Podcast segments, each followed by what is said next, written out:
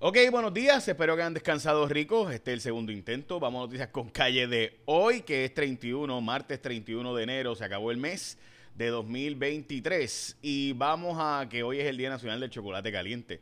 Y también hay otros días nacionales, ¿verdad? Hoy, pero ese era el más importante. Ok, y también es el Día Nacional, déjame verle qué más era, que se me olvidaron.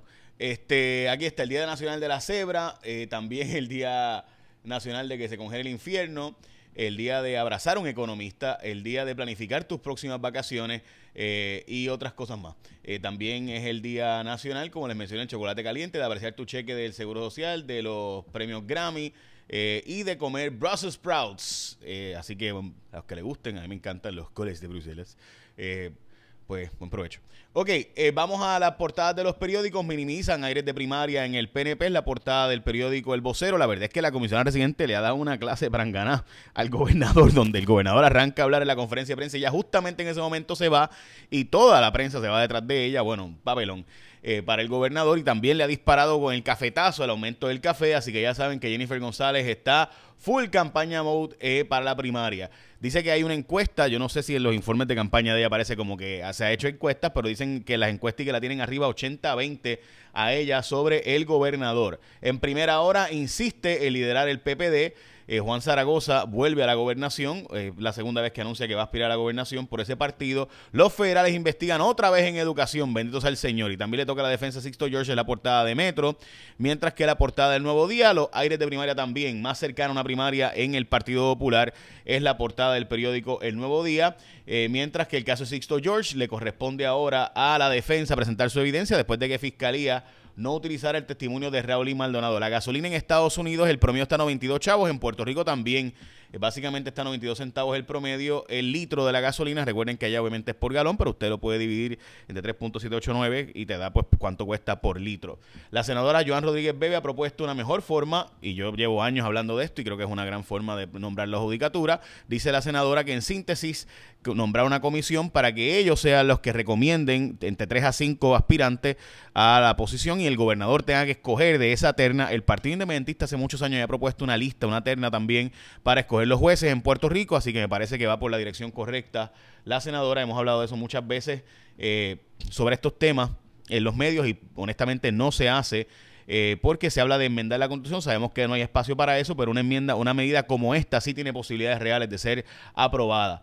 El senador Juan Zaragoza nuevamente aspirará a la gobernación, esto lo había anunciado anteriormente, pero en el 2020 también había dicho que iba para la gobernación y terminó en el Senado, y después trató de presidir el Senado y sabemos que no pudo lograrlo, así que ahí está la historia del senador Juan Zaragoza, que fue secretario de Hacienda Pierre Luis y Jennifer González se vieron hoy, pero la comisionada no abundó sobre el tema de la persecución de los empleados públicos bajo Pierre Luis y el gobernador negó que eso estuviera ocurriendo. Bueno, le toca hoy la defensa de Sixto George presentar evidencia, si es que va a presentar, porque no tiene que presentar nada, si no quiere, así que veremos a ver. Recuerden que primero se va a la absolución perentoria, que son las mociones tradicionales eh, que se dan sobre esto, eh, pero bueno, veremos a ver.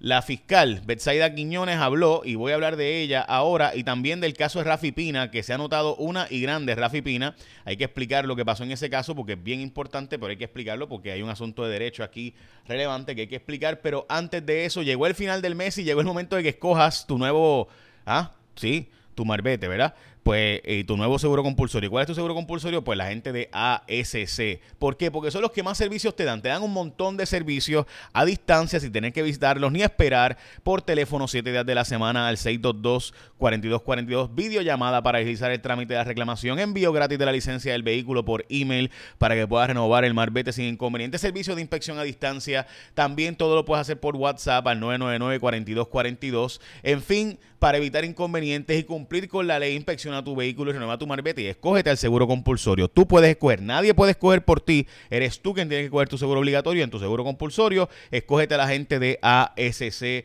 como tu seguro compulsorio.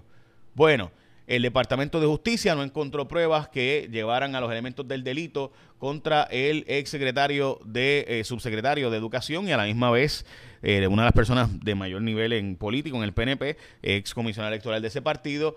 Eh, así que ya saben que Héctor Joaquín Sánchez pues salió bien de esta investigación porque no encontraron que evidencia que apuntara a los elementos del delito que estaban siendo imputados en la querella.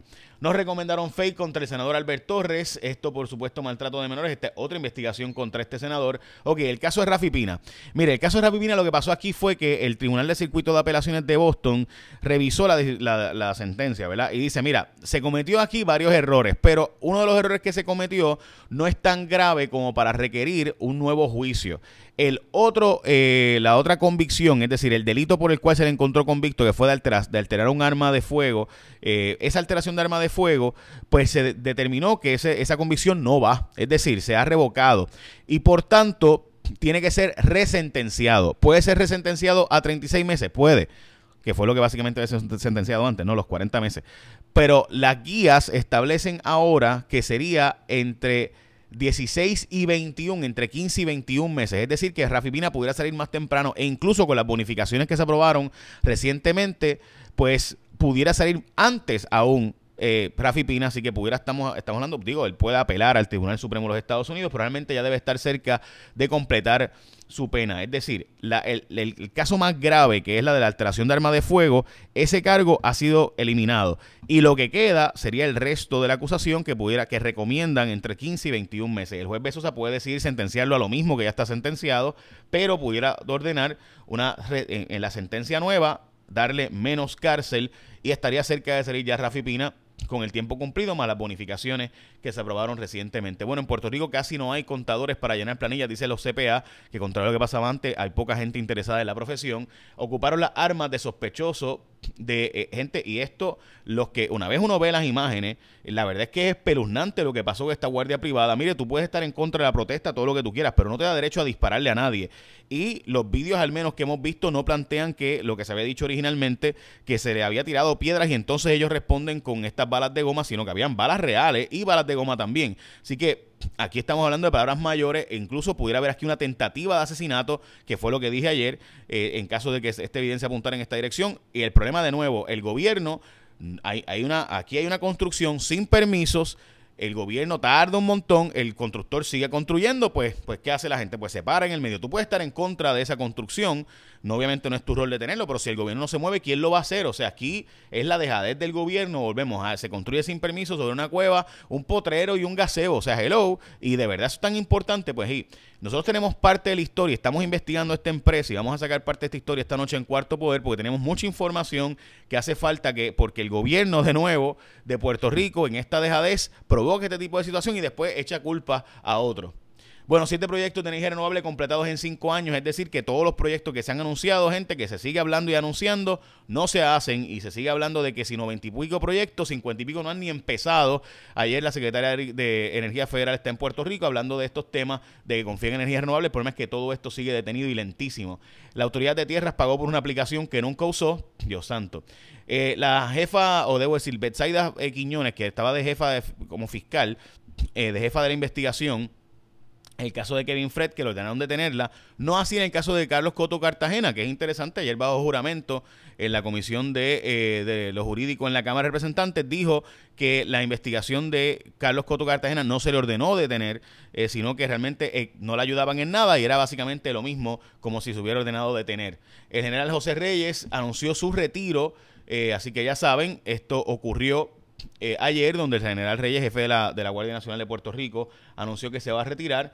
Eh, sí que daremos seguimiento a todo esto. Y de nuevo, obviamente, la noticia que será políticamente interesante hoy, la, los aires de primaria en el Partido Nuevo Progresista. Ayer el Partido Popular, by the way, le pasó el rolo eh, a el grupo de Jesús Manuel y van a seguir como si nada con el proceso de cambiar la junta del partido a sabiendas de que pues básicamente con eso pues ya sabes lo que pasó. Bueno, veremos qué pasa en el caso Sixto George hoy.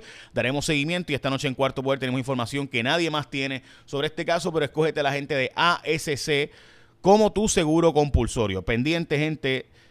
Escojan su marbete, que recuerda que se acaba el mes de enero. Hoy es el último día de enero, así que 31 de enero del 2023. Y llegó el momento que tú escojas tu seguro compulsorio. Cuando tú coges, cambias tu marbete, escoges tu seguro compulsorio, escogete a la gente de ASC como tu seguro obligatorio. Esta noche te espero en Cuarto Poder por Guapa Televisión. Y hoy, el, para el año bíblico, los que están siguiendo el año bíblico, es Éxodo 18, 19 y 20. Y también Mateo 20 y el Salmo 28. ¿Ok? Echa la bendición, que tengan un día productivo.